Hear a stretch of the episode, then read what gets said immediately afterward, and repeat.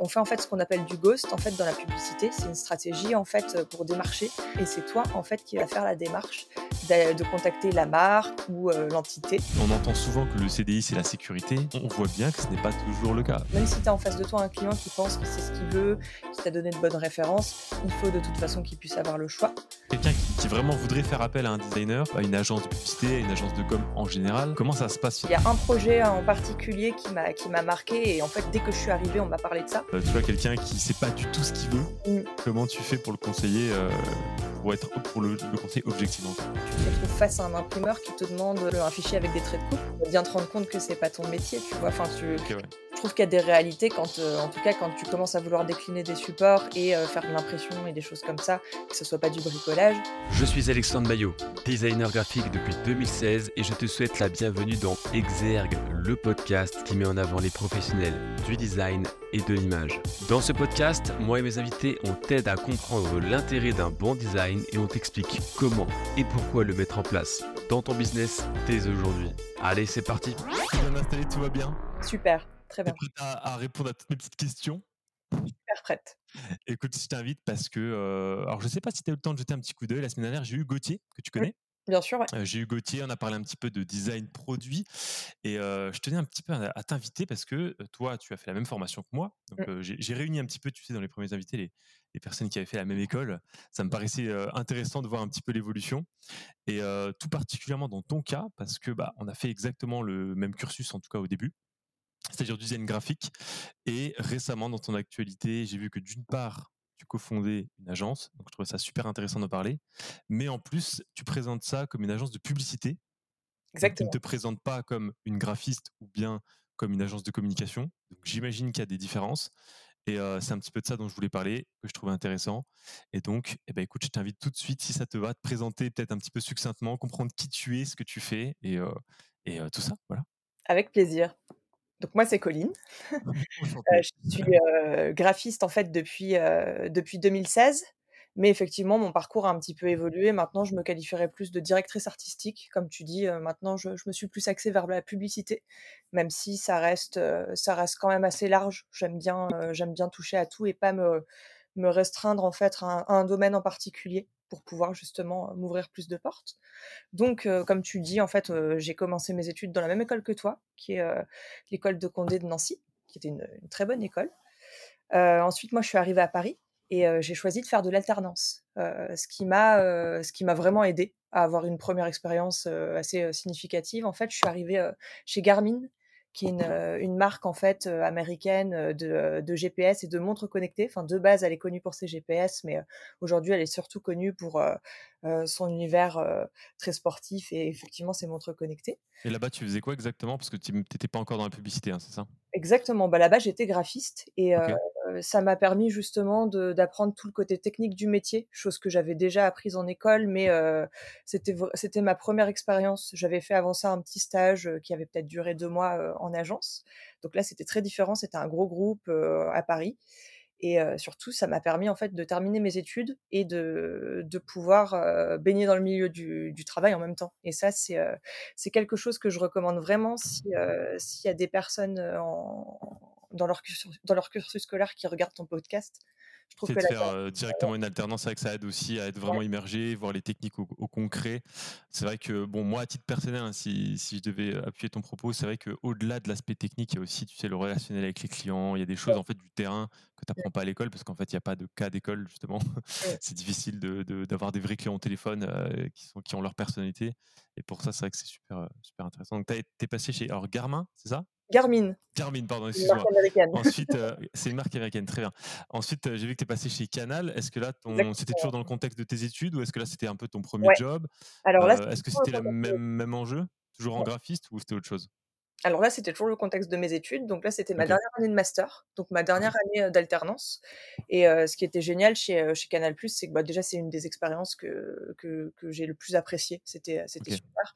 C'était un an, donc c'était court. Moi, j'aurais aimé y rester mais qui dit grosse boîte dit il peut y avoir d'autres opportunités après et c'est ce qui s'est passé et je, mmh. j'y viens après.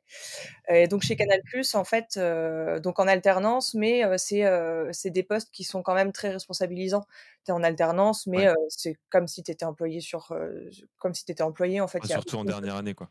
Ouais, complètement. Y a, j'ai pas vraiment vu de différence parce que justement, on, te, on te fait énormément confiance. Euh, c'est, euh, t'as beaucoup de challenges. Euh, t'es encadré aussi par des équipes qui sont bah, là pour te, là pour t'appuyer et là pour te former, mais qui te, qui te traitent vraiment d'égal à égal. Donc c'est super intéressant. Et alors, c'est quoi un, graphiste chez Canal? Parce que Canal Plus, c'est que pour la plupart des gens, c'est la télévision, c'est euh, euh, des films, des séries. Mais alors, graphiste chez Canal, c'est quoi le job? C'est quoi la mission tous les jours? Et bah, à l'époque, en tout cas, c'était comme ça parce que ce qu'il faut savoir, c'est que depuis en fait mon passage chez eux, ça a un peu changé. Il y a eu des restructurations dans les équipes, bah, comme dans beaucoup de gros groupes. Hein, finalement, ça évolue assez vite. Mais à l'époque où moi j'y étais, en fait, ça faisait partie des euh, euh, des, groupes. Bah, finalement, comme comme chez Garmin, c'était la même organisation quasiment, sauf que évidemment, c'était pas la même échelle parce que Canal était un plus gros groupe, euh, dans le sens où c'était un peu à l'ancienne entre guillemets. Tu avais des pôles print, des pôles plus mmh de photos, et c'était pas mélangé en fait. Chacun avait, avait son, son job attitré. Mmh et moi, en fait, je travaillais en collaboration du coup avec la direction artistique, mais je n'étais pas la direction artistique. J'étais en fait dans un service qui était le, le service des relations publiques. Donc, en gros, pour, pour simplifier, c'est le service qui organise les avant-premières, qui organise les événements, bah, par exemple le Festival de Cannes, les Césars, tout ça, donc génial. donc beaucoup d'événementiels en fait. Voilà, c'est ça. et moi, en fait, j'étais graphiste au sein de ce service. Ce qui est d'autant plus complexe, c'est que ce service était coupé en deux, était divisé en deux. Tu avais cette partie en fait événementielle, donc là, je pouvais m'occuper par exemple de la mise en forme des invitations, de ce qu'on appelle les photocalls, des rings de boxe. Je touchais en fait à énormément de sujets, donc ça allait du cinéma au sport, enfin c'était génial. Et en fait, la deuxième partie de ce service, elle était réservée à l'objet de communication. Donc chez Canal+, on appelle ça l'objet de communication parce qu'on n'aime pas trop le terme de goodies ou d'objet publicitaire. On trouve que c'est un, peu péjoratif, donc on appelle ça l'objet de communication.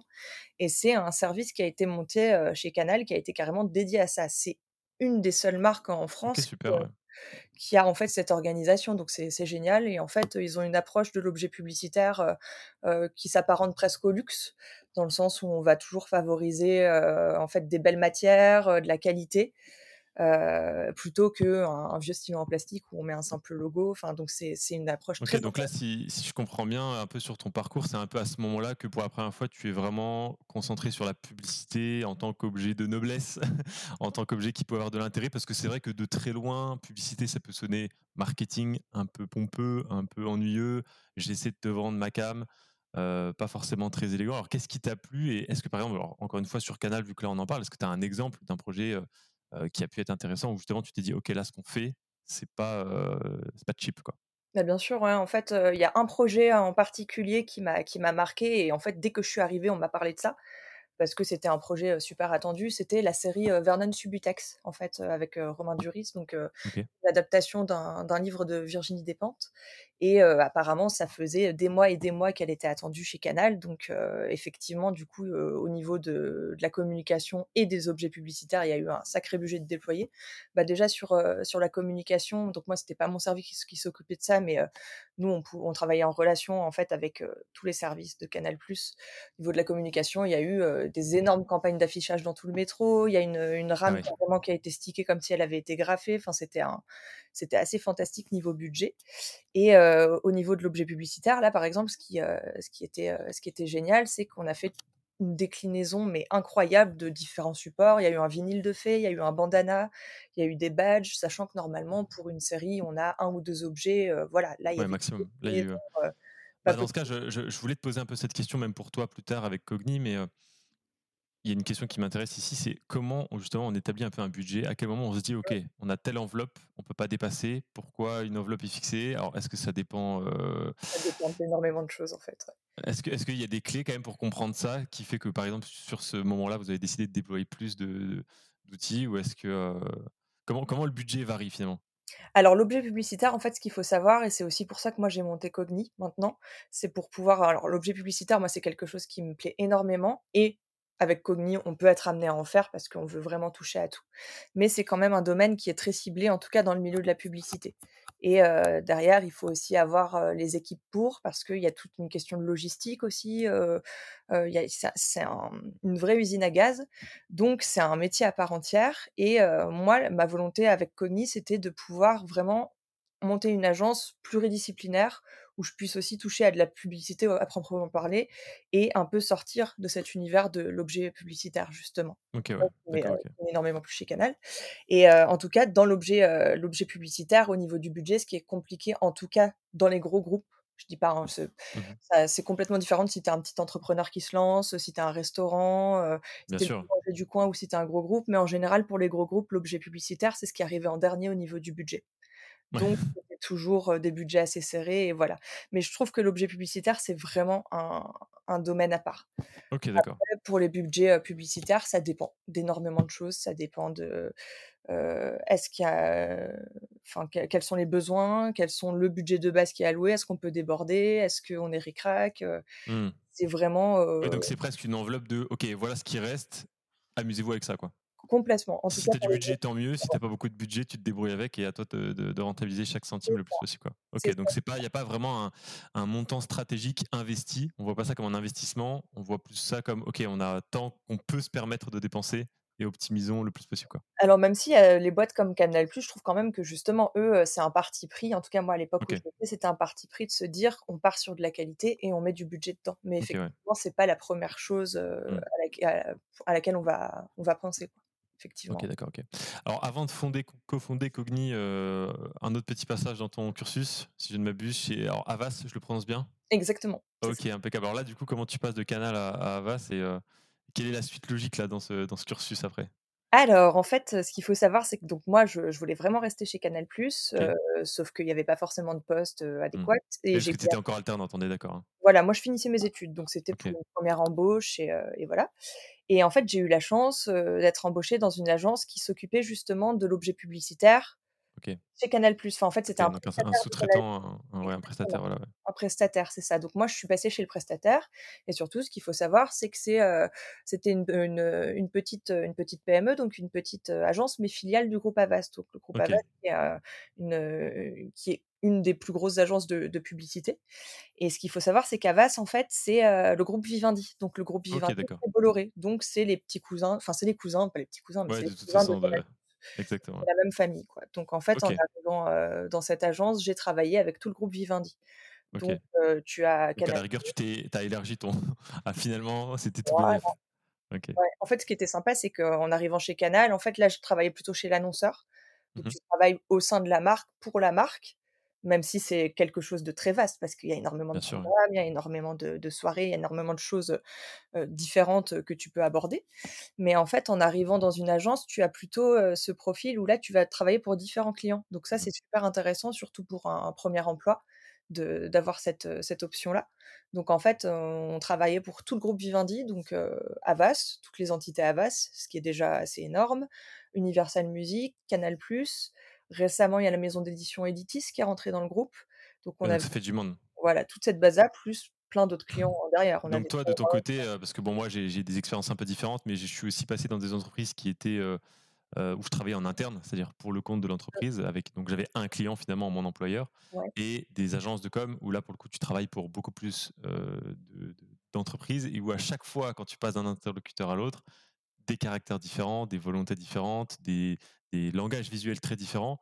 Donc, est-ce que ce passage-là de je bosse chez Canal où malgré tout, tu es dans une équipe qui est toujours plus ou moins la même, avec les mêmes interlocuteurs, où, où tu te focalises beaucoup sur Canal, est-ce que ça a posé des difficultés après quand tu as dû justement faire un peu du yo-yo et passer vraiment de l'un à l'autre Ou est-ce que ça a été assez facile pour toi? Est-ce que, est que, est que tu dirais que c'est aisé de le faire ou pas? Bah, essayer de le faire, je pense que ça dépend de ça dépend de l'agence dans laquelle tu es, ça dépend de ton tempérament, ça dépend d'énormément de choses. Mais déjà, ce qui était, ce qui était assez, assez agréable, c'est quand finalement mes anciens collègues de chez Canal, c'est devenu mes clients. C'était les mêmes interlocuteurs, donc déjà là, ça facilitait. Même si ce qu'il faut savoir, c'est qu'en général, je enfin, ça se passe pas comme ça dans toutes les agences, mais dans les grosses agences, en tout cas, quand tu es directeur artistique, c'est pas forcément toi qui es directement en contact mmh. avec le client. D'accord, ouais, t'avais pas forcément de contact direct. Oui, donc là, tu étais encore dans une zone un peu. Voilà, moi, c'était plutôt de la créa plus pure et dure. voilà, et il y avait en fait ce qu'on appelait des chargés de projet qui, eux, étaient dédiés en fait à être les interlocuteurs des clients. Et c'est vrai ça fait quand même beaucoup d'interlocuteurs en plus, mais c'est souvent le fonctionnement d'une agence. C'est souvent le fonctionnement. Bon, ça, c'est un fonctionnement que je connais, bah effectivement, qui a ses avantages et ses inconvénients. Du coup, j'ai envie de te dire, bon, tu nous as beaucoup parlé de Canal. Je ne sais pas si tu veux nous parler encore de Havas, mais ou alors si tu veux continuer de nous en parler aussi, de nous, nous expliquer un peu doucement comment on vient, parce que là, c'est ton premier boulot, donc il n'y a pas de date finale a priori. Tu es en CDI, ça se passe bien.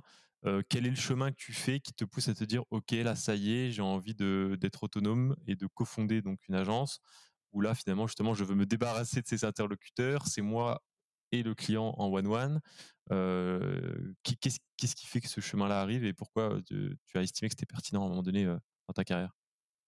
Alors déjà, j'ai eu la volonté en fait de me mettre à mon compte dès le début, sauf que bah, comme, beaucoup de monde, j'ai pas voulu le faire direct en sortant de mes études parce que je trouvais que c'était peut-être un peu ambitieux parce que je voulais me faire mon réseau.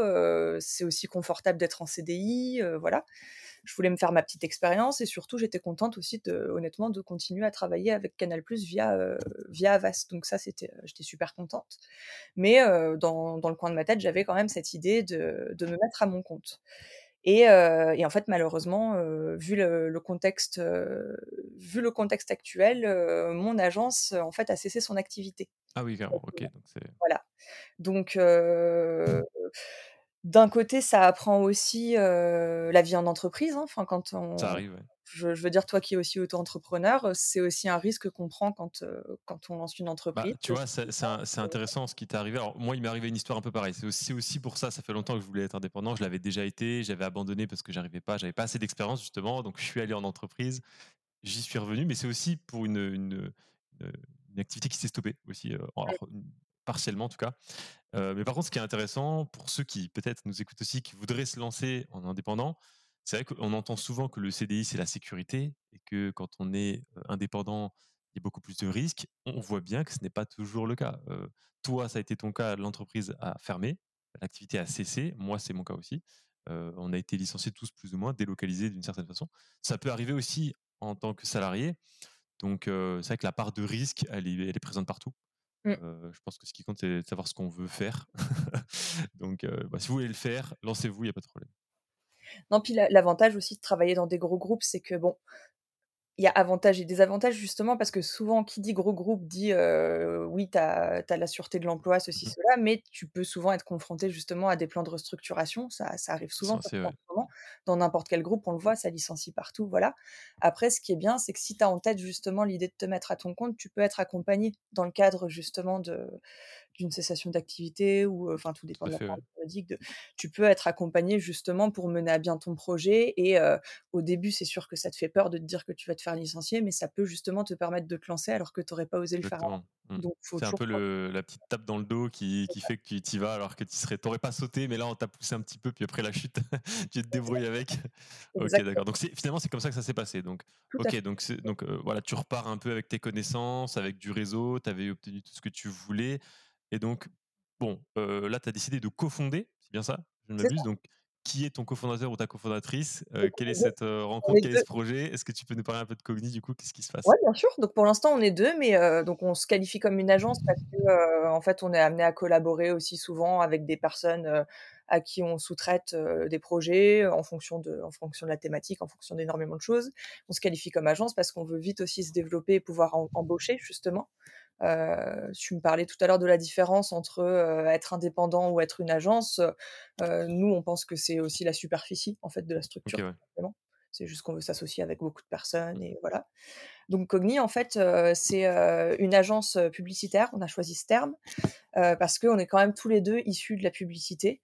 Mon, associé, en fait, lui a travaillé chez Fred et Farid. du coup, moi, j'ai travaillé dans des gros groupes aussi. Et en fait, on, avait, on, a vraiment eu envie de fusionner nos compétences à tous les deux qui sont assez différentes de base. Ok, elles se complètent alors, du coup, comment Voilà, c'est ça. Bah, moi, je suis de base, je suis quand même issue du print, faut le dire. Je suis, surtout que toi, on est de la même, on est mmh. de la même génération, on est issu d'une génération où c'était encore très sectorisé. On était soit en print, soit en digital, alors qu'aujourd'hui, il faut vraiment faire les deux.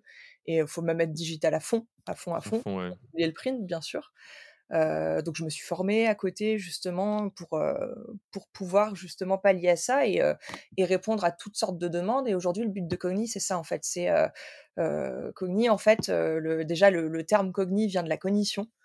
Et la cognition, en fait, c'est le fait de pouvoir justement c'est l'apprentissage, l'intelligence, c'est en fait le, fait de se rapporter à toutes les fonctions de la connaissance. Donc, chez nous, en fait, ce serait de répondre à toute demande de tout client. C'est-à-dire que tu peux être la boulangère du coin et être un tout petit client qui se lance, tu, peux faire appel à nous, comme en étant un gros groupe. Voilà. Ok, d'accord. Donc là, même si le terme agence de publicité a été choisi, c'est pas, vous n'êtes pas focalisé sur un monoproduit qui serait la publicité au sens marketing du terme tes clients, c'est pas nécessairement à tout prix, par exemple, une, entreprise qui te dit voilà, on a un produit qui marche, euh, l'entreprise elle a 15 ans d'existence, aujourd'hui on veut lancer une stratégie marketing sur euh, les réseaux sociaux pour X ou euh, c'est pas une, tu peux le faire, tu peux être pertinent sur cette question-là, mais tu peux être amené aussi à réaliser le logo de la petite TPE qui vient d'être créée, c'est ok quoi. Complètement, en fait, on trouve qu'il faut, il faut vraiment négliger personne parce que tout le monde, c'est ça qui est génial dans ce métier, et je pense que tu es d'accord avec moi, c'est qu'en fait, tu peux rencontrer n'importe qui, ce sera un potentiel client ou quelqu'un qui participera à ton projet, et ça, c'est super passionnant. Mais là où nous, on se définit comme agence de publicité, c'est qu'en fait, on a quand même la volonté de faire de la campagne, surtout de la campagne de sensibilisation. Par exemple, on est beaucoup en contact avec des mairies Mmh avec, du, avec du public. voilà. Bah, alors, c'est la question que j'allais te poser du coup sur, sur votre début d'activité, parce que l'agence, elle a combien de temps? Là maintenant Ça fait quelques mois, c'est ça? Quelques mois, ouais, c'est ça. Quelques mois seulement. Depuis avril, ouais. Mmh. J'imagine que vous êtes peut-être reparti aussi avec un peu de votre réseau, donc vous avez peut-être un peu déjà des clients qui sont dans, enfin, d'anciens collaborateurs, surtout si l'entreprise a fermé. Aujourd'hui, justement, j'allais te dire qui sont un peu tes clients, qui sont tes interlocuteurs les, les plus fréquents? Là, tu me parles de mairie. Aujourd'hui, qui, quel est ton, ton, ton client type la plupart du temps, même si encore une fois tu fermes la porte à personne. le, quel serait alors le client idéal, celui avec lequel tu travailles le plus? Alors nous, là, actuellement, ce qu'on essaye en tout cas de, viser comme clientèle, même si, comme, comme je te dis depuis tout à l'heure, on a envie d'avoir vraiment mmh. une clientèle variée. ce qu'on ce qu'on vise, c'est vraiment de la campagne de sensibilisation. Donc, comme je disais, des mairies, des associations, on est en train de répondre à des appels d'offres du gouvernement, tu vois, ce, genre de choses. Mais encore une fois, on veut surtout pas se fermer de porte en fait, parce que je trouve qu'au niveau de la stratégie, c'est intéressant de pouvoir entendre tout le monde, mmh de pouvoir avoir des projets variés. Et, voilà, même si on a une appétence pour la sensibilisation. Ok, d'accord. Est-ce que tu as un exemple, par exemple, d'appel de, d'offres, à moins que ce soit en cours, soit qui soit passé, soit bah, qui soit en fin de dossier? Exactement. En fait, on a beaucoup de choses qui sont en cours, donc pour l'instant. parce que c'est des délais qui sont longs en général. C'est ça. Mmh. Bah, de toute façon, quand tu as beaucoup d'interlocuteurs, c'est le cas. Mais sinon, campagne de sensibilisation, par exemple, au niveau des sujets, en ce moment, on est, on fait en fait ce qu'on appelle du ghost en fait dans la publicité. C'est une stratégie en fait pour démarcher. C'est-à-dire que toi, tu vas établir une campagne de sensibilisation ou une campagne publicitaire, et c'est toi en fait qui va faire la démarche de, contacter la marque ou l'entité que, tu aimerais entre guillemets draguer pour ce sujet, quoi, et discuter ensuite avec elle si ça l'intéresse, si elle a du budget. C'est en fait l'inverse du cas classique de ton client qui vient vers toi parce qu'il a une demande, même si ce format existe aussi chez nous, tu vois. Ok, d'accord. Oui, bien sûr. Alors moi, je sais que j'ai déjà fait ça pendant une période où je faisais des sites internet, où tu vois ce que je faisais. en fait, j'allais sur le site internet d'un prospect et en fait, il y avait plein de problèmes sur son site. Je l'avais plus ou moins repéré en amont. Et soit j'avais vraiment du temps à donner, auquel cas je bossais déjà un petit layout en mmh. amont, je faisais une petite maquette et j'envoyais en fait directement en disant regardez ce qu'on peut faire. Ou alors à l'inverse, si j'avais pas trop le temps, je faisais une petite vidéo je me recordais là comme on est en train de le faire et je disais, regardez, là je suis sur votre site, juste je vois qu'il y a ça, il y a ça, il y a ça. Franchement, ce serait super bien qu'on puisse travailler dessus. bah, rappelez-moi, on en discute gratuitement, tranquille. pas de problème, pas d'engagement. Au pire, vous, au pire, vous partez avec un petit conseil gratuit. Si vous avez un petit peu de budget, on travaille là-dessus. Et voilà. Donc aujourd'hui, ça, pour toi, c'est une stratégie qui marche aussi. Que ce soit parce que là, du coup, tu me parles d'appel d'offres. On est sur le service public. Est-ce que ou est-ce que ça marche aussi avec du, du professionnel de l'entreprise alors bah, du coup, l'appel d'offres, pour le coup, c'est encore une autre stratégie parce que là, pour le coup, on répond à une demande et c'est encore, c'est encore, autre chose. voilà. Il y a l'appel d'offres et est-ce que vous faites aussi, quand tu dis du ghost, du coup, c'est pas de l'appel d'offres. Hein. Là, on est d'accord. Voilà. En fait, bah, c'est exactement ce que tu m'expliquais, c'est le fait de prospecter quelqu'un sans simplement lui envoyer un petit topo en te présentant. Tu lui envoies directement en fait, ce qu'il veut voir, quoi. ce que tu penses qu'il veut voir. même c'est surtout ça qui est intéressant lui, c'était pas forcément sa demande, il avait pas forcément pensé à ça. Après, le risque que tu prends, c'est que souvent, tu vois, l'exemple des mairies, c'est qu'il y en a plein qui sont emballées, mais elles ont plus de budget alloué à ça parce qu'elles l'ont déjà dépensé. Donc, c'est là qu'en fait vient la question du tarif et qu'au début, pour fidéliser des clients, tu adaptes, tu vois. C'est, Alors, bah, typiquement, dans le cadre d'une mairie aujourd'hui, quand tu, quand tu fais ce genre de choses, est-ce que tu as un exemple Alors, soit est-ce que tu as un exemple que tu peux nous donner ou est-ce que c'est confidentiel pour des raisons X ou Y? Sinon, si tu fais un cas fictif, c'est je contacte une mairie pour un projet X et genre à un moment donné, à quel moment toi tu gagnes de l'argent? Et comment eux, quel est leur intérêt à eux? Est-ce que tu as un, voilà, un cas de figure fictif ou réel Encore une fois, c'est pas. Bah, pour l'instant, ce sera surtout fictif parce que c'est en, bah, cours. Parler justement, c'est en cours. Mais euh, tu vois, par exemple, en tout cas sur la campagne de sensibilisation, euh, disons que si tu fais, si tu fais par exemple une campagne avec laquelle tu fais appel à, à Drogue Info Service, tu vois, ou à la sécurité routière, bah, il se peut que tu tombes sur une mairie en fait qui soit emballée, mais qui a, qui a déjà fait une campagne euh, je sais pas, contre, contre l'alcool au volant, tu vois? Donc, du coup, ils vont plus avoir de budget mmh. pour cette période-là à allouer à ça. Donc, dans ce cas-là, c'est un peu, entre guillemets, cuit pour ta période, mais par contre, tu as gagné un mmh. contact qui est quand même ravi de ton travail et qui mmh va potentiellement lui faire appel à toi pour plus tard. Ou même te recommander encore une fois par bouche à oreille. C'est vrai que ça, c'est un feedback, moi je peux le dire aussi, qui est assez excellent. Même des gens qui ne travaillent ne veulent pas travailler avec vous avec cette, cette façon-là, c'est vrai que c'est intéressant parce que derrière ils sont là. Par contre, j'ai adoré votre démarche. Ça, je l'ai souvent entendu. C'est là, ça m'intéresse pas du tout. Je vais être franc avec vous. Vous m'auriez appelé avant, mais c'est le jeu. C'est de se dire, ok, je tente ma carte, j'y vais, j'accepte de risquer de perdre du temps. tu vas les voir et ils sont toujours, ok, waouh, on, m'a jamais démarché avec autant de valeur ajoutée gratuite genre fondamentalement des fois les gens ils peuvent juste repartir avec le projet ils ont deux trois captures d'écran ils peuvent refaire ça en interne enfin on peut tomber sur des trucs de fou comme ça quoi ouais mais justement quand ils ont ça en main ils sont capables de budget derrière donc c'est exactement donc ça peut être intéressant et puis voilà il y a une force de recommandation aussi qui, est, qui est super intéressante quoi Ouais, ouais, on, a même eu quelques personnes qui derrière nous ont donné des contacts pour nous aider. Enfin, tu vois, c'est, mmh. au niveau de l'échange, c'est super en fait, c'est, mmh. génial. Ouais. Et alors là, dans le cadre d'une mairie, encore une fois, quand tu, quand tu envoies ton, ton premier envoi, justement, euh, qu'est-ce qui contient concrètement? C'est euh, jusqu'où va ta, ta, ta, première approche euh, avec eux? Bah, faut quand même être synthétique parce que ce qu'il faut se dire, c'est que dans les institutions, dans ce genre d'institutions, c'est souvent des gens qui ont des boîtes mail saturées, ils lisent leur mail en diagonale, donc il faut quand même être précis. pour la plupart, il y en a même qui vont pas te répondre, faut pas le mmh. prendre personnellement, c'est juste qu'ils ont peut-être pas ouvert ton mail, donc va falloir relancer. Euh, ce que je conseille, c'est déjà de, que ton mail il change un peu, mais une petite bannière, mais quelque chose pour le, différencier un peu des autres mails qu'il voit toute la journée. Il euh, faut que tu aies un contenu assez court, mais où tu te présentes. Tu présentes ton agence ou tu, tu te présentes si tu es auto-entrepreneur. Et euh, de toujours de manière assez synthétique, tu présentes ton projet.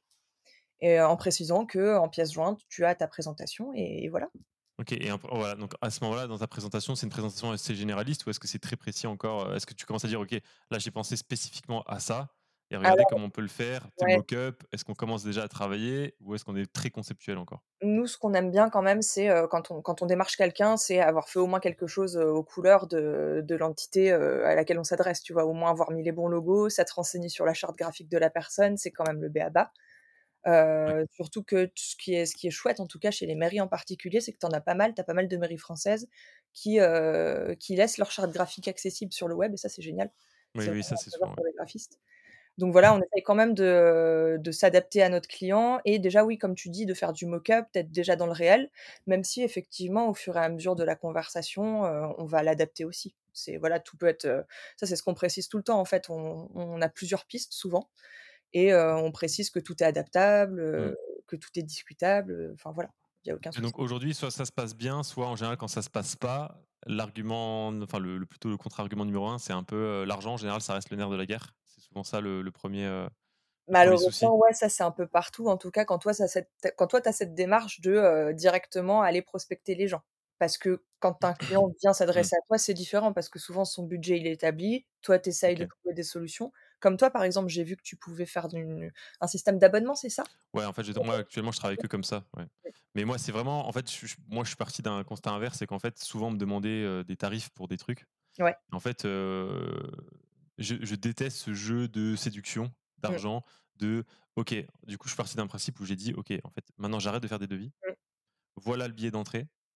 Ok. Donc, tu donc, moi, j'ai plusieurs formules d'abonnement, effectivement. Et donc, tu vois, ma première formule d'abonnement, c'est 490 euros par mois en échange, c'est graphisme illimité. Donc, tu vois, la promesse est forte fondamentalement, c'est de se dire, OK, en fait, pour 490 euros, tu peux avoir beaucoup de choses potentiellement. Donc il y a un délai quand même de traitement. Donc en réalité, ça reste assez équilibré.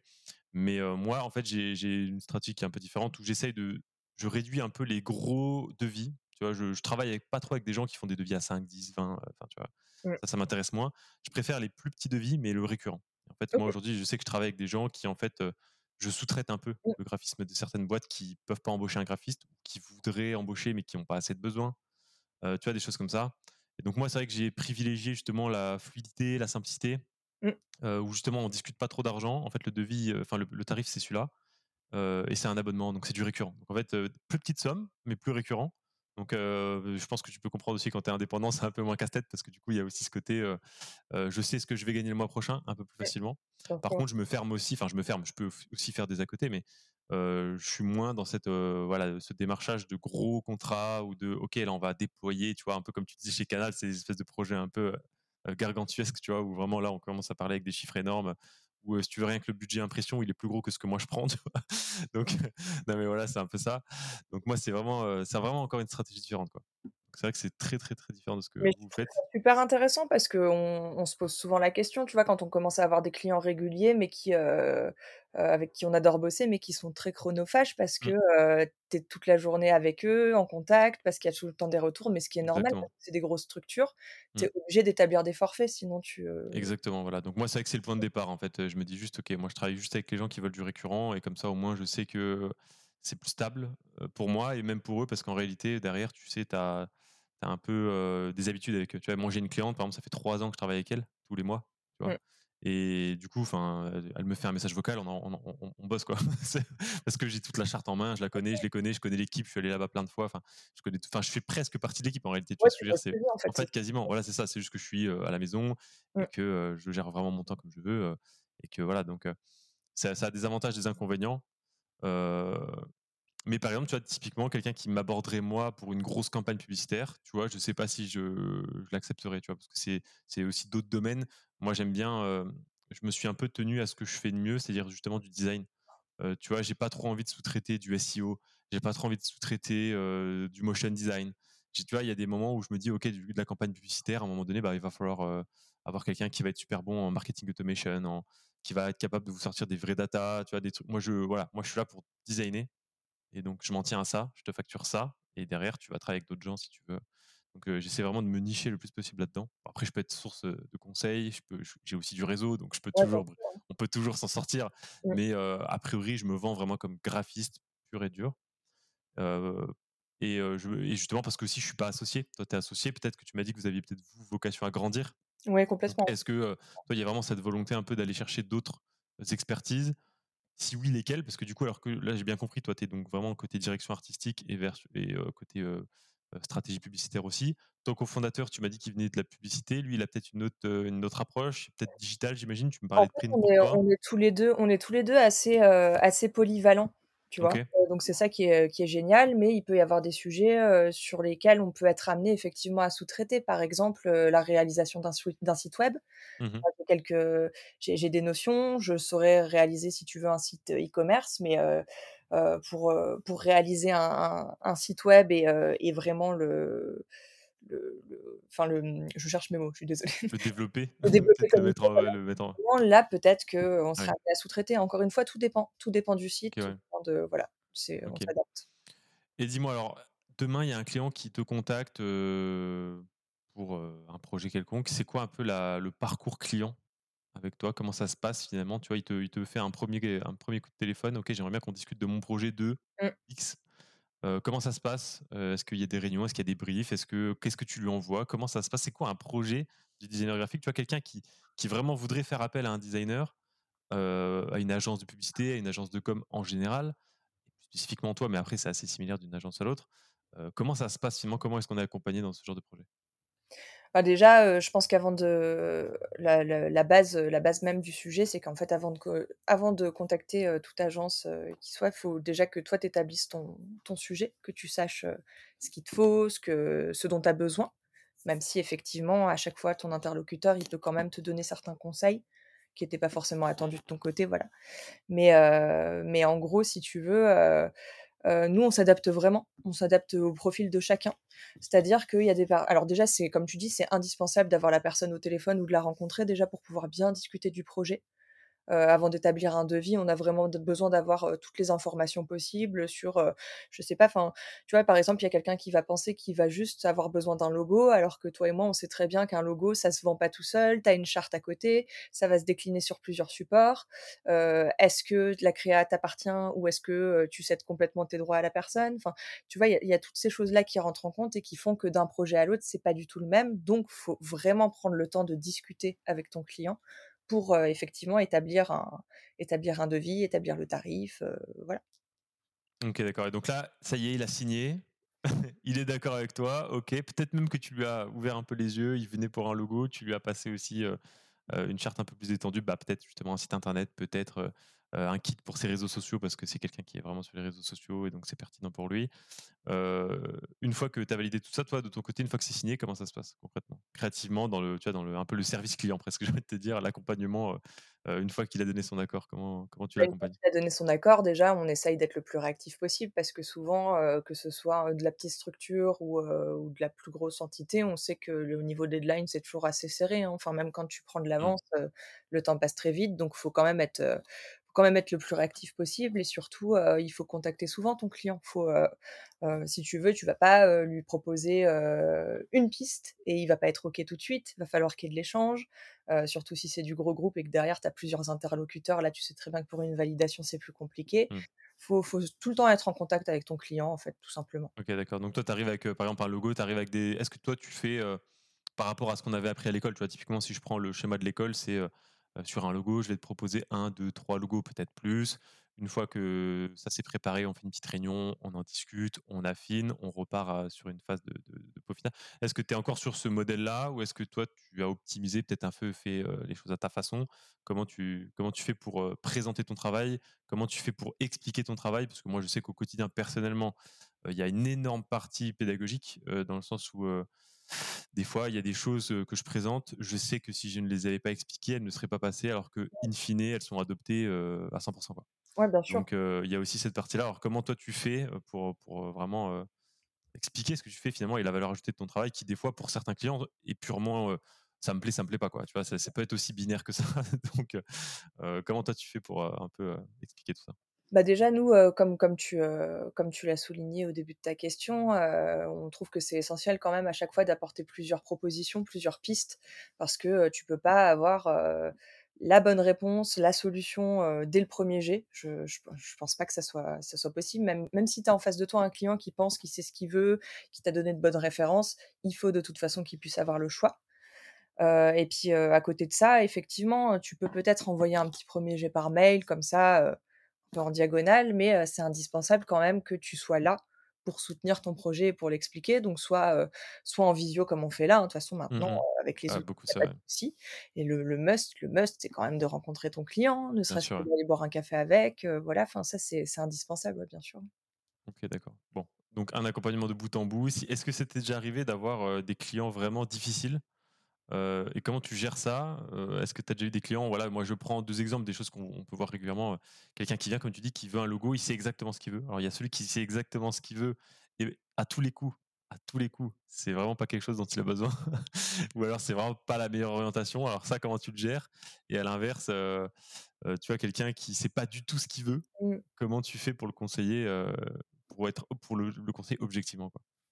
Dans, les deux cas, je, je pense pas forcément qu'il y ait de, de, clients chiants entre guillemets, parce que même si, euh, au début il peut paraître euh, euh, assez fermé justement sur son choix et, être très déterminé et camper sur ses positions, en général, c'est même plutôt le, genre de profil qui est le plus enjoué quand toi tu vas apporter une solution euh, et que tu sors complètement de, des codes de, de ceux qu'il avait imposés au début. Tu vois, si toi tu arrives en fait mmh. à, argumenter et à lui expliquer. Et en fait, dans le cas où ton, ton client, c'est ce qui arrive souvent, hein, dans le cas où ton client de toute façon ne fait pas le même métier que toi et déjà il fait la démarche de faire appel à toi en tant que professionnel parce qu'il ne sait pas le faire, je trouve que c'est déjà c'est déjà c'est déjà bien de le faire tu vois parce que je c'est pareil il faut pas non plus dénigrer les gens qui essayent de faire eux-mêmes parce que tu vois tu as des gens qui sont même contents de le faire eux-mêmes tu vois parce qu'ils n'ont pas le budget même si la question du budget, enfin, ça, reste un investissement, même si tu n'as pas le budget, tu vois, mais par exemple, il y a des petites associations qui sont contentes de faire leur visuel eux-mêmes, voilà. Mmh. C'est discutable quand toi, tu es graphiste, mais je pense qu'il faut pas non plus dénigrer et que justement, faut leur expliquer pourquoi toi, tu peux apporter une valeur ajoutée à leur projet? pourquoi ça peut même les Alors, je vais te poser la question du coup. Aujourd'hui, voilà, moi, je suis Alexandre, je suis, je sais pas, je suis boulanger. J'ai fait mon petit logo, je, l'ai bricolé. je vois absolument pas l'intérêt de mettre un euro dans ton agence. je vois absolument pas ta valeur ajoutée. Pour toi, c'est quoi finalement un bon design au, au sens large, tu vois? Qu'est-ce que c'est qu'un bon design et qu'est-ce qui, pourquoi il y en a qui seraient moins bons? Euh, finalement, pourquoi, pourquoi, pourquoi tout ça a du sens et pourquoi tu me factures là, Colline? Je comprends pas le. Eh ben, je, je, pense que le petit boulanger va vite s'en apercevoir de lui-même que c'est pas forcément son métier. Je te parle même pas de la question du design et de l'équilibre et ceci cela parce que ça, je, c'est pour certaines personnes c'est même subjectif. Bon, why mmh. not? Même si tu peux très bien leur expliquer et que, que ça y a pas de souci. Mais au niveau de la technique, au niveau technique, tout à l'heure tu parlais, tu vois par exemple de budget d'imprimeur et tout ça tu te c'est pas du tout ton métier, tu te retrouves face à un imprimeur qui te demande, je sais pas, un exemple, un fichier avec des traits de coupe. Tu vas bien te rendre compte que c'est pas ton métier, tu vois? Enfin, je trouve qu'il y a des réalités quand, en tout cas, quand tu commences à vouloir décliner des supports et faire de l'impression et des choses comme ça, que ce soit pas du bricolage, tu t'en rends vite compte que rien qu'au niveau du jargon que, que tu as besoin. Mmh. Bah, c'est sûr que n'importe quel imprimeur, même pas cher, même en ligne, euh, même si bon, des fois il y a des petits templates, remarque hein, de plus en plus on tombe un peu là-dedans dans le template euh, tout ou moins pré préconçu. Alors quelqu'un qui bosserait qu'avec des templates, le problème c'est que rapidement il n'a pas une charte qui a un fil conducteur net. Ouais, bien euh, sûr. Souvent c'est ça, c'est j'ai fait mon logo ici, j'ai fait mon visuel via l'IA, mais du coup c'est pas vraiment les mêmes couleurs. Mmh. du coup il y a un peu ce truc là. Donc toi pour toi la, valeur ajoutée c'est d'une part la technique. Ouais, complètement. Vraiment répondre à des problèmes techniques et peut-être aussi comprendre mieux certains codes. Je ne sais pas, un boulanger qui vient et qui te dit, moi j'ai tout fait en rouge flashy. Au-delà du goût personnel, il y a quand même aussi des arguments des fois ah, objectifs. pour, pour expliquer qu'une proposition est plus ou moins pertinente. En tout cas, mmh. il, peut y avoir des choses qui sont neutres. Et là, c'est les goûts, les couleurs, mais il y a des choses qui peuvent être vraiment des vraies erreurs. Quoi. Après, ce qui peut être sympa justement dans ce genre de projet, c'est là que c'est là que c'est super intéressant en fait de t'adapter à, à, chaque client et qu'à chaque fois ça va être différent, c'est qu'en fait, faut pas négliger le fait que ton boulanger, ça lui fait plaisir aussi de mettre, sans vouloir faire de jeu de mots pourris, de la main à la pâte, je même pas euh, Bien sûr, ils ont envie de s'investir dans leur projet. Voilà, il a envie de s'investir, il a envie aussi de faire ses propres visuels. Donc là, tu peux justement t'en servir dans le projet et c'est là que tu vas entre guillemets le draguer en lui expliquant qu'en fait, toi, tu vas lui apporter ton expertise et tu vas faire le socle du projet. Mais derrière, aujourd'hui, il y a des tas d'outils qui permettent en fait euh, de lui mettre à dispo différents éléments graphiques, par exemple, que lui, après, il va pouvoir utiliser, tu vois. C'est. Bien sûr, ouais. Voilà, tu, tu peux t'adapter à chacun. C'est ça qui est Bien sûr. Alors, bah, tu vois, ça, c'est euh, quand tu dis, euh, parce que apporter les clés pour que quelqu'un puisse aussi gagner en autonomie derrière, mmh, ça fait un peu partie de la pédagogie et de l'accompagnement. Alors, j'en profite parce que tu m'as dit aussi que tu, tu étais aussi enseignante maintenant. Donc, la pédagogie, la transmission, c'est quelque chose qui te touche au quotidien. Moi-même, j'ai eu l'occasion de le faire alors, à Condé, là où on a, on a été étudiant. Encore aujourd'hui, je le fais. Je corrige aussi des devoirs. J'accompagne des étudiants en ligne sur une autre plateforme. Mais en fait, avec les clients, c'est aussi le cas. moi, je te donne un exemple très concret, très récent. j'ai quelqu'un qui arrive avec un budget qui est serré, mais on peut faire quelque chose. On peut faire quelque chose avec ce budget, mais pas de quoi l'accompagner sur du très long terme. Et du coup, on, convient, in fine, que la bonne solution, c'est que je puisse lui préparer des templates sur Canva. Mmh. Tu vois? Donc sur Canva, donc Canva décrié parfois, loué d'autres fois, bon voilà. Moi Canva, je l'utilise justement avec des clients qui ont besoin d'une certaine autonomie. Et en fait, tu vois, je travaille avec, je fais des templates, on les valide ensemble, donc c'est comme si j'avais fait un livrable. Sauf que là, le livrable, bah, il est éditable. Et là, par contre, il y a quand même une partie d'accompagnement pour bien l'éditer, parce que ça va vite de, de détruire complètement voilà, un flyer, par exemple, qui a été conçu, conçu pour faire 10 lignes. Si d'un coup tu lui en mets 40, c'est un autre délire. Mmh. Donc, et justement, pour bien faire comprendre ces choses-là, les, certains alignements, dès que tu modifies un peu de texte, ça y est, d'un coup, tu sais pas, tu avais une belle grille, d'un coup, tac, tac, tac, tac, ça devient un truc complètement déstructuré. Donc, il y a un peu de pédagogie. Est-ce que toi, ça t'arrive de, de, faire aussi ce type d'accompagnement avec des clients? Ou est-ce que pour l'instant, ça n'était jamais trop arrivé, tout simplement. Alors moi, ça, ne l'est pas encore, en tout cas pas à ce point, mais, mais ce serait une volonté. Et après, c'est à toi aussi de bien bien détailler ta charte graphique déjà pour que tout soit clair et que tout soit mmh. carré, pour effectivement qu'on la qu'on la modifie pas en fait, tu vois. et après, comme tu dis, effectivement, tu laisses les clients en moins à ton client. Avec des outils, comme tu dis, comme Canva. Enfin, je, je, ne sais pas si on dit Canva ou Canva. Je, ouais, les deux, ça me va, moi. c'est vrai que c'est compliqué comme sujet parce que d'un côté, c'est décrié parce que tout le monde, à cause de ça, tout le monde a le même logo. À cause de ça, les gens ne comprennent pas pourquoi une charte graphique, ça coûte tant. Mais d'un côté, je trouve qu'en fait, il faut, faut en faire un outil, tout simplement. Il faut, faut, se dire que ça, voilà. utilise quoi qu'il arrive. Donc, faut essayer de faire avec et de, ouais, d'en faire un outil complètement. C'est ça, moi ça m'est déjà arrivé d'importer dans Canva des choses que j'avais fait avec Illustrator ou d'autres logiciels et de les verrouiller. Euh, ça devient impossible à modifier. Par contre, il y a deux trois lignes de texte, on peut modifier et c'est ok. Quoi. Ouais, voilà. Après, faut, le, en fait, faut se réserver à l'utilisation euh, stricte pour un petit support. Euh, voilà, enfin, faut, en fait, faut cadrer, faut tout cadrer. et comme tu dis, faut, faut quand même garder un suivi avec ton client. Effectivement, tu vas, tu vas pas le laisser solo avec sa charte graphique et, et son logiciel parce que ça reste quand même ton métier. Mais prendre en compte le fait que pour lui, ça reste un plaisir et qu'il a envie de s'investir dans son projet. Et ça, bah, de toute façon, il y a les deux. Hein. Il y a celui qui veut vraiment s'investir, puis à l'inverse, il y a celui qui veut absolument tout déléguer parce que ça le mmh. fait chier. Donc, il, y a, vraiment les deux. Hein. Ça, il n'y a pas de, pas de Alors, admettons, voilà, je vais reprendre un cas un peu fictif. On a un client.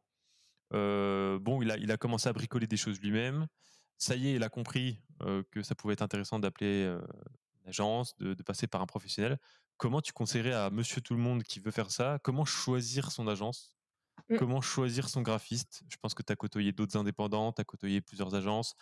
tu sais qu'il y, y a, des différences de l'une à l'autre. Comment tu ferais, toi, pour, pour choisir une agence C'est quoi pour toi les critères qui feraient qu'on fasse, fasse un choix plutôt qu'un autre bah, c'est une très bonne question parce que c'est vrai qu'aujourd'hui, il y a une profusion d'agences. Après, euh, tu, déjà, comme, on s'est dit tout à l'heure, euh, la première chose à faire, en fait, c'est bien définir ton projet savoir ce que toi tu souhaites, même si c'est pas ficelé à 100%. Et, que et puis malheureusement, il y a des gens aussi qui savent pas trop. Il y a des gens qui viennent te voir aussi. Moi, j'ai juste besoin de communiquer, tu vois ce que je veux dire. Et là, presque, il faut presque ouvrir la voie. Quoi. Hein. Puis on est là pour les accompagner aussi, bien sûr. Mais en général, si déjà tu as commencé à te dire, bon, écoute, moi, il me faut, je sais pas, un logo, ou alors moi, il me faut de la stratégie sur les réseaux sociaux, ou alors moi, je veux une vidéo animée déjà, tu vas peut-être pas t'adresser aux mêmes interlocuteurs parce que tu as des gens qui sont spécialisés.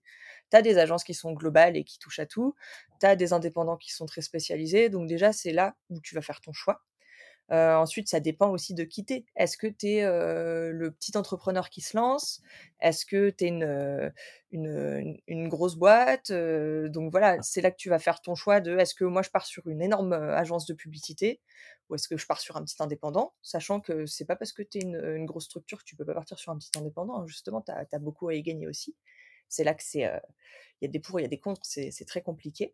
Mais en fait, ça, ça, déjà, ça va dépendre de ça et ensuite, je pense que ce qui peut trancher, c'est peut-être les, sujets qu'ont déjà traité, qu'ont déjà traité ton, ton, futur prestataire.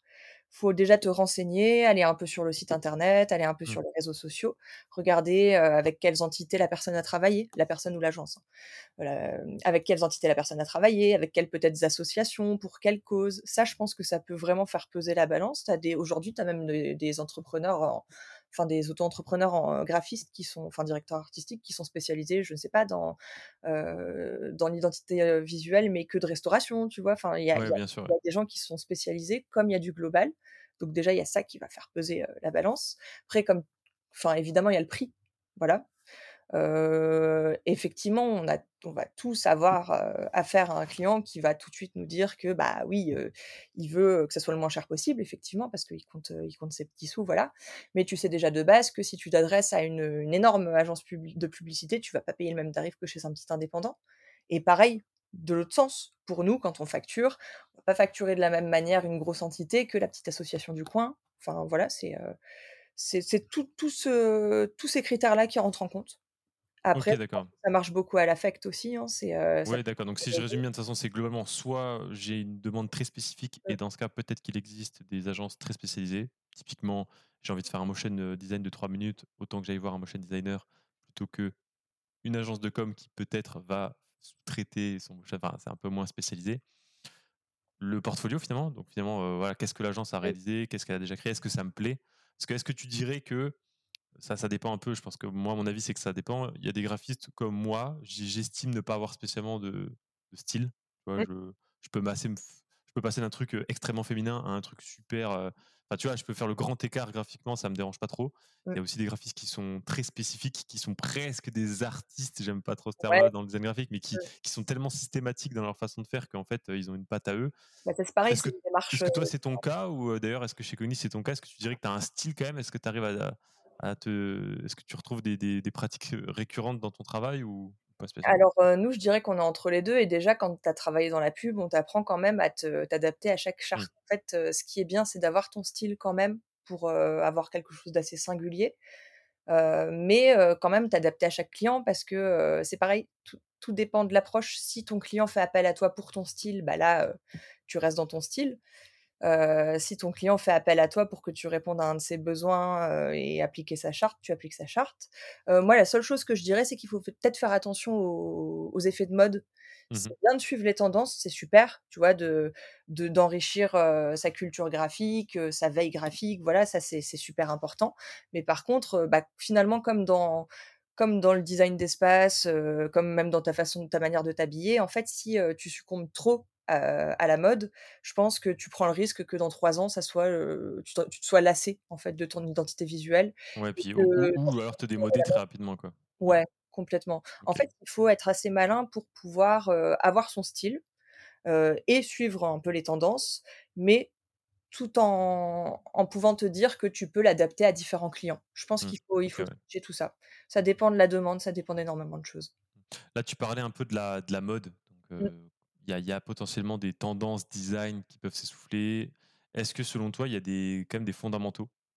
Euh, Par exemple, aujourd'hui, euh, quelqu'un qui n'y connaît rien au design graphique, c'est quoi un peu les, les, les fondamentaux qui mmh. font qu'à un moment donné, ton support de com, il va être efficace? Que ce soit un logo, que ce soit euh, un, print, que ce soit un mmh. site internet, c'est quoi un peu le, top 3 tu vois, des règles à respecter pour que ce soit efficace? Parce que ça, ça peut être intéressant pour même des gens qui bah, n'ont pas de budget, qui veulent faire eux-mêmes et quelqu'un qui veut faire soi-même, c'est quoi les, quelques petites choses qu'il devrait avoir en tête selon toi pour vraiment pouvoir avancer le plus sereinement possible?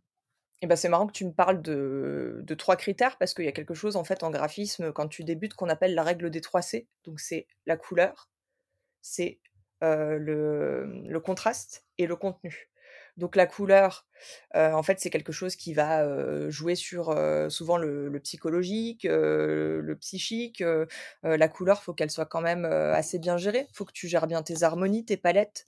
si tu choisis deux couleurs qui sont très sympathiques mais qui se qui se marient pas des masses, bah ça va tout ça va tout déséquilibrer. Ensuite, tu as la question du contraste. Quand je parle de contraste, je te parle pas du, euh, euh, du contraste qu'il va y avoir, par exemple, sur un, sur un format si tu l'imprimes en noir et blanc. Non, non, la question de contraste, en fait, c'est euh, comment toi, tu vas jouer, par exemple, avec les, la question de la, la question de, l'échelle. Tu vois, les différentes... La hiérarchie, ouais. Voilà, la hiérarchie, exactement. Le contraste, ça peut être, bah, il peut intervenir justement par rapport au choix de ta couleur, tu vois. Une mmh couleur, elle va contraster quelque chose, tu vois. Donc le contraste, c'est quelque chose d'important ou c'est quelque chose qu'il faut éviter? C'est quelque chose de primordial, justement. Il faut qu'il y ait un bon contraste sur ton, sur ton travail, donc en choisissant déjà un bon code couleur. voilà. Et en fait, tout ça, donc la question de la couleur et du contraste, ça va intervenir aussi par rapport à ton fond finalement, donc à ton contenu, qui est le troisième C. comme tu disais tout à l'heure, si sur ton flyer, en fait, tu as un texte de 40 lignes, il va y avoir une cacophonie, tu vas pas réussir à avoir un message clair, ton flyer, tu vas jamais réussir à, le lire si de base ton contenu en fait n'est pas étudié pour. Si ton message est clair, tu vas forcément réussir après à avoir un design épuré parce que l'espace est très important, voilà. Donc c'est la règle. Bah, typiquement là, moi je sais que j'ai eu le cas récemment. S'il se reconnaît, j'ai un client en ce moment qui me fait, tu sais, des mails où il m'explique qu'il veut faire un, une newsletter, là, il veut faire un mailing, et il me met en, couleur ou en gras ou en souligné ce qui est important. Puis tu sais, je me retrouve avec un mail où les cinq premières lignes sont soulignées, celles d'après sont en couleur et celles d'après tout est important en fait, tu vois. Donc en fait, je dis ok, d'accord, il n'y a pas de souci, tout est important, j'ai bien compris ça, mais qu'est-ce qui fait que, enfin, quelle est vraiment un peu l'accroche le, deuxième élément le plus important et le troisième, ce qui fait qu'après on peut effectivement hiérarchiser.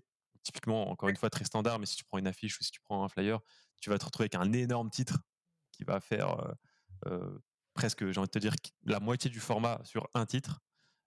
Une petite phrase, euh, par exemple, de proposition de valeur qui va faire encore 20%. Et puis à, la fin, il te reste les 30 lignes en beaucoup plus petit. Mais c'est pas grave, parce qu'en fait, on a attiré le regard en premier avec un grand titre. Ouais on a donné un peu plus d'informations avec le, petit texte, et puis ensuite, là, ça y est, si j'ai capté ton intention, je sais que tu vas venir te pencher pour aller lire le petit texte. C'est, ça s'est joué avant sur capter l'attention, puis ensuite on donne l'information précisément. Alors que si tu mets tout en gros, bah, finalement tout à le même niveau. Donc c'est un petit peu ça, ce dont tu parles par rapport à, à la hiérarchie, au contraste en fait. C'est un peu ça le. Bah là, tu, viens de me, tu, viens d'aborder quelque chose, ouais, qui est aussi le, sens de lecture, tu vois, ce que tu vas lire en premier, voilà. Et ton, ton exemple justement du mail où tout est souligné, c'est un très bon exemple. Et moi, ça me fait penser, tu vois, quand tu essayes de prioriser par exemple un projet, que tu demandes à ton client ce qui est le plus urgent, il te dit tout est urgent. Bah, voilà, quand tu dis. comment tu fais quand c'est comme ça? Quelqu'un qui te dit tout est urgent, comment tu fais pour l'aiguiller éventuellement et comment tu fais pour lui expliquer ça? Est-ce que toi, tu as des. Ouais, comment bah, ça? En général, quand, moi déjà, je pose rarement la question à un client de savoir quand ce qui est le plus urgent, parce qu'en fait, toi-même, tu arrives à hiérarchiser et à savoir dans ton métier, en fait, ce qui, est, ce qui va le plus urger. Bah, je sais pas, par rapport à un planning pour un imprimeur, tu vois, par exemple, ou énormément de choses. Toi, tu arrives à hiérarchiser parce que tu sais aussi combien de temps tu vas passer sur quelque chose. Ton client, il va pas réussir à évaluer, en fait, la durée de ton, de ton travail. Donc, c'est mmh. normal qu'il puisse pas hiérarchiser non plus. Par contre, effectivement, si le brief est carré de base, tu peux être à peu près sûr que ton visuel, il le sera aussi, tu vois. C'est ça, voilà. C'est pour ça que c'est important de beaucoup discuter avec ton client. Voilà, c'est ça. Et encore une fois, bon, j'ai bien compris que tu bossais avec tout le monde. Tu m'as parlé un peu des, mairies. C'est quoi ton projet de rêve? C'est quoi le si là là, là tu as commencé ton agence, c'est quoi le sommet? Ce serait quoi le l'idéal de ton agence? Le client rêvé, le client roi, le, le projet qui te ferait vraiment rêver, peut-être aussi conjugué à ce que tu as déjà pu voir chez Canal ou chez Avas, finalement jusqu'où tu aimerais pouvoir aller? À quel moment tu estimerais que cette agence-là a atteint son objectif et à quel moment tu penses que tu seras épanoui pleinement, en tout cas dans ton, dans ton approche bah, je pense que je serais épanouie que le... enfin, je pense que l'agence elle aura jamais atteint nos objectifs parce qu'on aura toujours en fait envie de la faire évoluer. C'est vraiment un, souhait. Et bah, effectivement, le parallèle que tu fais par exemple avec une structure comme Canal+, qui est, enfin, qui a un groupe avec, enfin, enfin, le groupe Vivendi, tu vois, il y a énormément d'entités, voilà. effectivement, le jour où Cogni arrive à cette échelle-là, là, je, ça serait génial. Mais nous, effectivement, c'est un, c'est un, désir qu'on a de plus tard, pourquoi pas, pouvoir ouvrir d'autres agences, tu vois, des, des des, déjà embaucher. Moi, déjà, à partir du moment où je peux sous-traiter comme je le souhaite et, et embaucher vraiment des personnes, là, je pense qu'on arrivera en fait à un, un format, euh, un format que, que, j'attends en fait depuis. Ok, c'est marrant, c'est intéressant parce que bon là, ça s'adresse peut-être plus à des gens qui seraient déjà graphistes et qui voudraient se lancer. C'est vrai que moi, c'est presque l'inverse. Je te dis pas que j'ai pas envie d'embaucher, peut-être qu'un jour ça arrivera, mais c'est vrai qu'aujourd'hui, ma... ce qui m'excite le plus, c'est d'optimiser mon ratio temps, argent, mmh. contrainte. C'est-à-dire que j'essaye de maximiser mon, temps et mon revenu par rapport à un minimum de contraintes. C'est-à-dire mmh. que vraiment choisir les clients les plus agréables, les plus flexibles, avec qui c'est super agréable de travailler, super flexible de travailler, un revenu qui est très stable, très automatisé. Et c'est vrai que peut-être qu'un jour, je vais arriver à un palier où vraiment, bah, juste, j'ai tellement optimisé mon planning que là, j'y arrive plus, j'ai trop de clients et je me le souhaite. Mais tu vois, là, je me verrais pas me dire, OK, je sous-traite parce qu'en fait, j'ai surtout, j'ai une façon de travailler qui est tellement spécifique que ce serait bizarre de le. C'est tellement pas comme d'habitude, enfin, comme dans d'autres agences, que ce serait difficile à, transmettre. Mais toi, tu as, as, vraiment ce truc-là de créer une agence, le côté groupe, t'as pas du tout envie d'être graphiste un peu seul, solo dans ton coin. T'as pas cette, ce, ce, profil-là. Quoi. Tu veux vraiment, il as un peu cette dimension gros format. Quoi. Ouais, complètement, mais après, on va pas se mentir, en commençant, effectivement, là, on est, on est à échelle humaine. Vous êtes deux, c'est déjà pas mal, quoi. Deux, déjà, c'est deux, c'est déjà pas un, tu vois.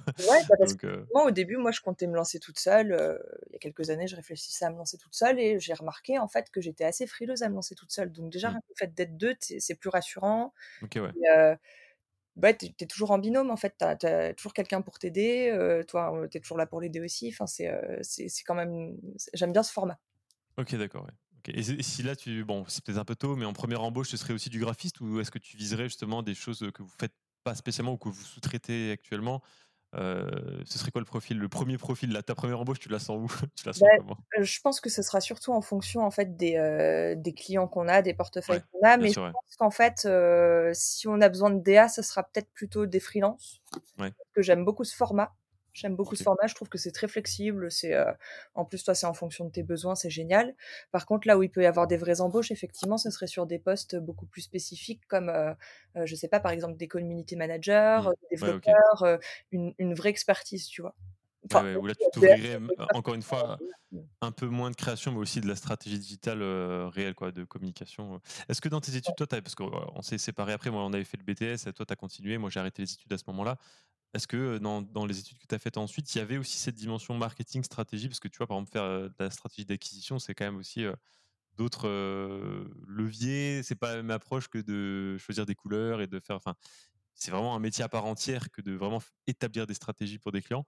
Est-ce qu'aujourd'hui ça vous le faites déjà ou est-ce que c'est quelque chose que vous sous-traitez encore une fois comme, comme, dans toute école, comme dans toute école, j'ai appris ça en cours, mais vaguement. C'était dans mon expérience pro en fait que, que c'est venu et, et c'est en fait c'est venu assez naturellement. C'était une suite une suite assez logique qui m'a donné goût à la chose. Voilà. ok, impeccable. Donc là, aujourd'hui, tu as cette agence-là, et donc tu m'as dit qu'en même temps, en parallèle, tu faisais un petit peu d'enseignement, c'est ça? Est-ce que tu veux un petit peu parler de ça? Comment t'en es venu à faire ça? Qu'est-ce qui te plaît là-dedans Comment ça se passe du coup? Bien sûr. Comment ça s'est fait? Alors c'est tout nouveau, c'est tout frais. là en fait, je suis intervenante dans une école à Neuilly qui s'appelle Garty et j'adore le format de cette école. En fait, c'est une toute petite école qui est composée de trois classes, essentiellement en design graphique. Et du, coup, ce qui est génial, c'est que qui dit toute petite école dit un suivi génial, quoi. C'est super. Et en fait, cette, cette école, elle est née d'un constat, c'est que les étudiants, en fait, ne sont pas forcément préparés à la vie en agence dans certaines écoles, même si aujourd'hui ça, ça, a pas mal changé, voilà. Et le format de cette école, en fait, c'est que chaque brief que l'étudiant va recevoir est un brief que tu reçois en agence, quoi. Donc c'est un peu avec un client, voilà. Donc top. Et bah pareil, là, en fait, c'était une suite logique par rapport à mon cursus. En fait, quand, quand j'ai travaillé au sein du groupe Avas, j'ai eu pas mal de stagiaires, en fait, qui étaient étudiants dans cette école et avec qui à chaque fois ça se passait super bien. Ils avaient tous des profils et des compétences complètement différentes. T'en avais qui étaient plutôt branchés print, d'autres plutôt digital, voilà. Mais ce qui m'a plu à chaque fois, c'est qu'on sentait que derrière, il y avait un vrai accompagnement au niveau de l'école pour savoir comment ça se passait en stage, qui appelait mmh. régulièrement, qui est donc super. tu te sentais proche philosophiquement de la pédagogie de l'école, quoi. Complètement. Et du coup, il y a une relation qui s'est instaurée où, bah, étant donné que moi, j'avais quand même de bons, un bon feeling avec les étudiants de cette école, souvent l'école en fait me proposait des stagiaires et quand moi, quand moi j'étais récrac justement sur des deadlines pour pouvoir trouver un stagiaire, je, je piochais dans dans les différents profils et super. Donc ça a commencé comme ça.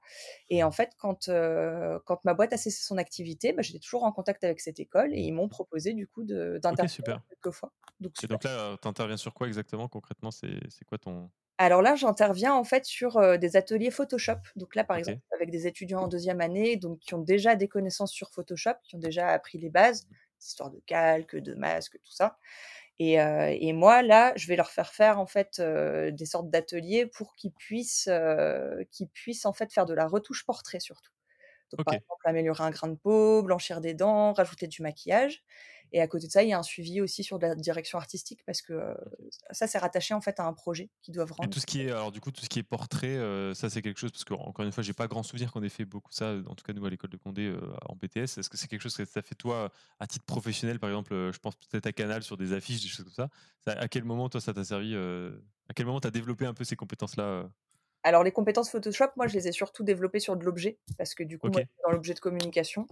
Après, quand tu sais retoucher un objet. Euh, ouais, ça revient presque même. Ouais. ouais, puis tu te mets à t'intéresser aussi. A des tas de tutos. Enfin, je me suis un peu formée. Euh, ok, ouais, ça, ça reste. Euh... Pour le tas, en fait, voilà. Ouais, Enfin, même si j'avais déjà une bonne base, euh, une bonne base issue de mes études, tu vois, mais ça s'est fait au fur et à mesure. Ouais, c'est ça. Ok, et là, toi, ça fait combien de temps que tu fais ça? Bah là, je commence tout juste. Ok, ok, d'accord. Donc, tu as, déjà fait ta, as déjà fait ta première session ou Ça fait jeudi, là. Ok, je voilà. dis. C'est la rentrée. Donc pas trop anxieuse, ça va? Non, ça va, ça va, parce que je les ai déjà, j'ai déjà vu les élèves, j'ai déjà quelques jurys là-bas en fait. j'ai été juré pour des projets qui, de, qui devaient rendre des oraux, donc voilà, donc je les connais, il n'y a pas de souci. Hein. Super. Donc, ça, ça va être quoi la, le rythme? Les combien? C'est un peu comme si par ça ou il y a une, y a, une Alors, ce qui est bien, il y a un calendrier, mais c'est un peu dispersé. Donc là, par exemple, c'est des workshops un peu posés par-ci par-là, quoi. C'est ça, super. Et je vais bientôt avoir les premières années. Là, par exemple, c'est plus bah, pour leur apprendre complètement Photoshop, ce qui est Photoshop. Ok, trop cool, super. Ouais. Et donc ça, c'est quelque chose. Bon, c'est peut-être un peu tôt pour le dire, mais est-ce que c'est quelque chose que tu aimerais développer ou est-ce que c'est vraiment à titre presque de loisir, j'ai envie de dire, ça te fait plaisir d'avoir ça un peu dans ton planning et ça, ça, te permet de respirer un petit peu, de faire un peu autre chose, de transmettre aussi, ça peut être un peu important pour toi Ou est-ce que ça peut vraiment vas devenir un, un mi-temps presque, j'ai envie de te dire, vraiment l'enseignement, ça te plaît, tu vois, ou est-ce que c'est vraiment plus une curiosité actuellement? Bah, C'est vrai que l'enseignement, ça m'a toujours, ça, plu, j'ai toujours eu envie. D'autant plus que quand j'étais chez Avas et que j'ai formé pas mal de stagiaires, j'ai vraiment, j'ai vraiment adoré faire ça. Donc c'est quelque chose dans lequel je voulais mettre un pied. Et là, justement, ça me permet de, bah, de pouvoir tester. Tester, voir un petit peu. Expérience là-dessus. Donc, en fonction de comment ça, ça, comment ça marche, voilà, à voir. qui sait, ça se trouve un jour Colline directrice d'école, quoi. Alors, par contre, je ne veux pas en faire. Ouais, tu veux pas en faire ton métier. Je veux pas en faire mon métier à 100%, que ce soit un complément, justement. là, ce que j'adore par rapport à ce format, c'est que derrière, je peux m'occuper de Cogni, m'occuper de mes clients. Oui, bien sûr. que Ça, ça reste important. Ouais, ouais bien sûr. Bah, moi, c'est vrai que j'ai bah, eu un peu la chance aussi de le faire avec Condé sur des petits workshops, euh, sur, des, sur des étudiants qui venaient essayer, tu sais, l'école, des stages découvertes pour découvrir donc des petits ateliers d'initiation design graphique, des petits euh, modules de renforcement sur InDesign euh, pour des, des designs d'espace, des designs de mode et tout. C'était assez intéressant. Puis maintenant, je le fais un peu. Alors, je corrige des devoirs. C'est des écoles en ligne, tu sais, qui font des formations un peu genre Open Classroom, tu sais, des, des, organismes un peu comme ça. Mmh tu vois, c'est des devoirs qui sont rendus, que je corrige, ou, euh, je peux aussi faire de, l'accompagnement sur des questions. Donc ça, c'est une petite partie qui est intéressante aussi, qui est super intéressante. Je sais que je le fais, j'aime bien. Euh, j'aimerais en faire plus, mais en même temps, ça peut être chronophage aussi. Comme tu dis, si on veut faire le reste à côté, ça peut être des fois un peu plus compliqué. Mmh. Mais en tout cas, c'est une super expérience. Quoi. Moi, je trouve aussi. Ok, bon, bah écoute, euh, Colline, on a vu pas mal de petites choses. Est-ce qu'il y a quelque chose que tu voudrais rajouter par rapport à ton actu? Comment est-ce qu'on peut te contacter? Euh, où est-ce qu'on peut voir ton travail éventuellement? Je sais que tu as sorti un site internet, vous avez sorti un site internet. Bien euh, sûr. j'ai, vu, ça sur LinkedIn, sur Instagram. Aujourd'hui, où est-ce qu'on te contacte le plus facilement? Et euh Alors, bah, déjà LinkedIn. Je suppose qu'en plus le, podcast sera sur LinkedIn. et surtout, bah, notre site internet, c'est cogni.fr, tout simplement. Voilà. On a, on a voulu garder le .fr. Le .fr Ah, ça a été un débat? Bah, Parce qu'en fait, on souhaite, c'est vrai qu'on n'a pas parlé de ça du tout, mais on souhaite avoir des clients à l'international. Ok, d'accord. On avoir des clients à l'international, mais on a gardé le point .fr parce que, bah voilà, on est français. Alors pourquoi l'international? Bah Parce que c'est un choix. On a, on a envie de s'étendre. On, voilà, on n'a pas Ok, envie. pourquoi pas? C'est pas, voilà, c'est pas, vous n'avez pas déjà un pied là-dedans. C'est plus un, plaisir comme ça. C'est plus, voilà, c'est une volonté. Ouais, c'est une volonté de s'étendre à l'international complètement. Donc le site internet, donc cogni.fr. sinon les réseaux sociaux, hein, on est sur Instagram, on est sur LinkedIn, on est sur Facebook, on est partout. Écoute, je me ferai un plaisir de revoir un petit peu tout ça. Euh, je te remercie pour euh, m'avoir accordé ton temps et puis de nous eh avoir ben, un peu éclairé sur Cogni et sur ton parcours en général. J'espère eh que ça ben, inspirera certains d'autres. salut. À bientôt, salut.